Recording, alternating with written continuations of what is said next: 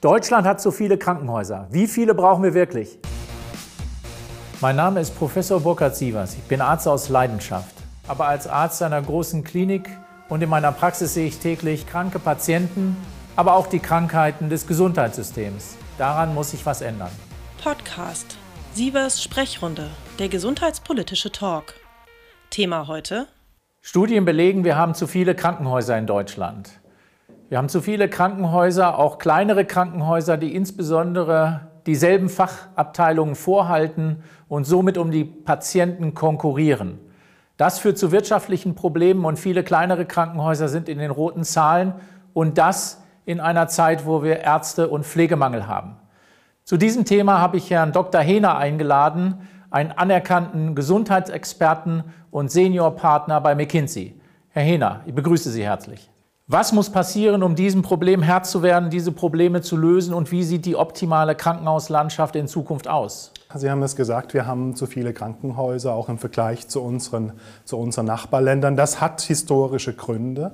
Wie kommen wir von heute weiter? Wir glauben, es sind letzten Endes drei Themenfelder, die angegangen werden müssen. Zum einen geht es hier um die Finanzierungsgrundlage. Die Finanzierung der Krankenhäuser ist heute getrennt.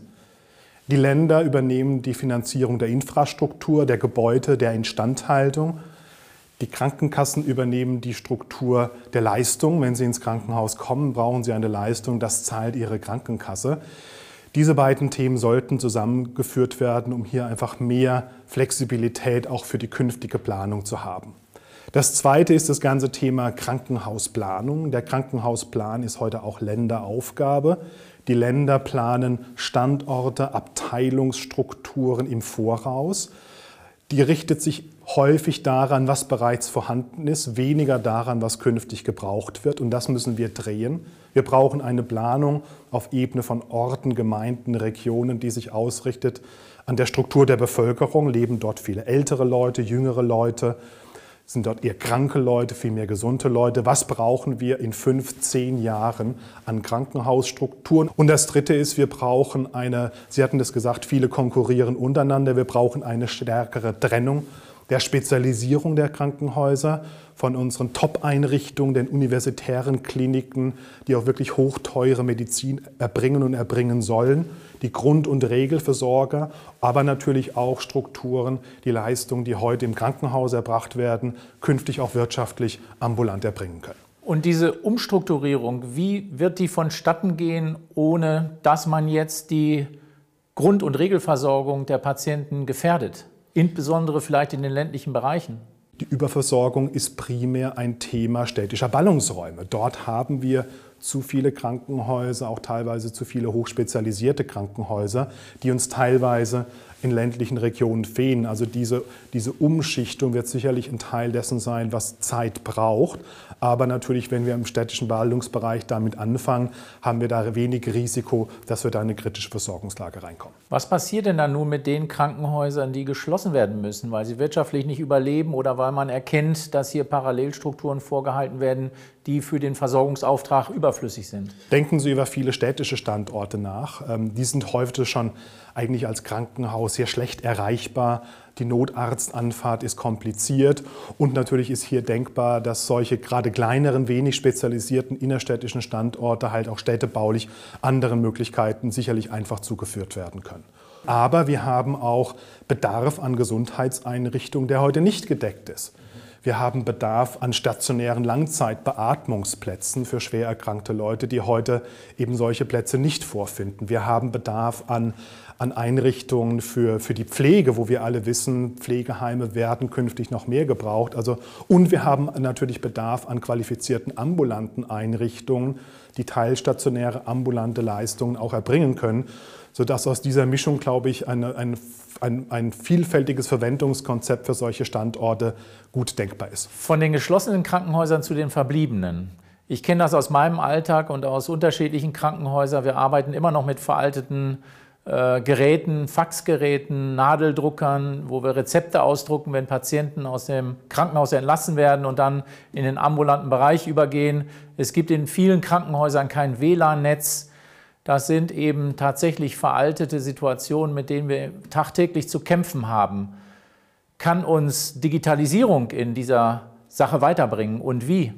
Die Digitalisierung ist sicherlich einer der großen Hoffnungsträger für das Gesundheitswesen. Wir haben das im letzten Jahr einmal untersucht und haben alleine für Deutschland da ein Potenzial möglicher Einsparungen von ca. 34 Milliarden Euro jährlich identifiziert. Das betrifft, wie von Ihnen angesprochen, diese ganze Thematik nach wie vor zu viel Papier.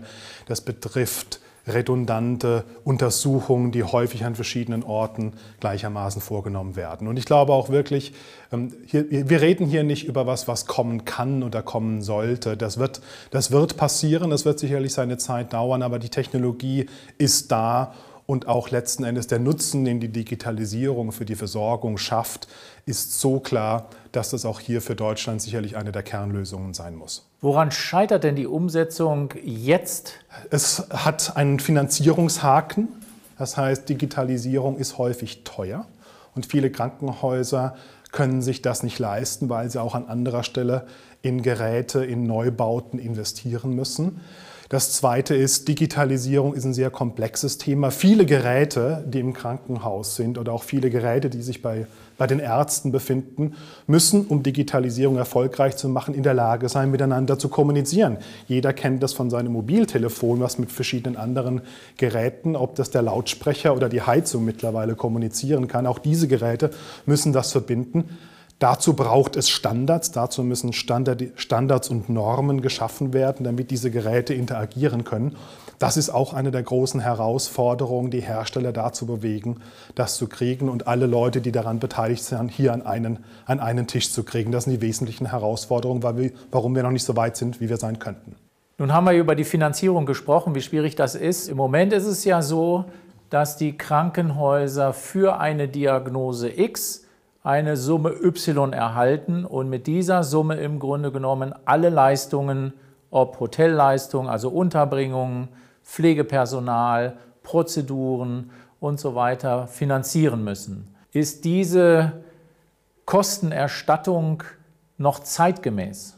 Das System hat sich mittlerweile deutlich weiterentwickelt. Ich glaube, die, die Bezahlung der Krankenhäuser durch die Krankenkassen muss sich stärker orientieren an Themen wie Qualität der Leistung, die dort erbracht wird, aber auch dem, dem Grad der Spezialisierung. Was, was, was kann ein Krankenhaus? Und da sind natürlich teurer Spezialkrankenhäuser, die Brand- und sonstige schwerwiegende Opfer versorgen, natürlich teurer als ein Haus der Grund- und Regelversorgung. Häuser, die beispielsweise weiter investieren in die Ausbildung von Pflegefachkräften, sind natürlich auch darauf angewiesen, dass diese Kosten eben mitfinanziert werden.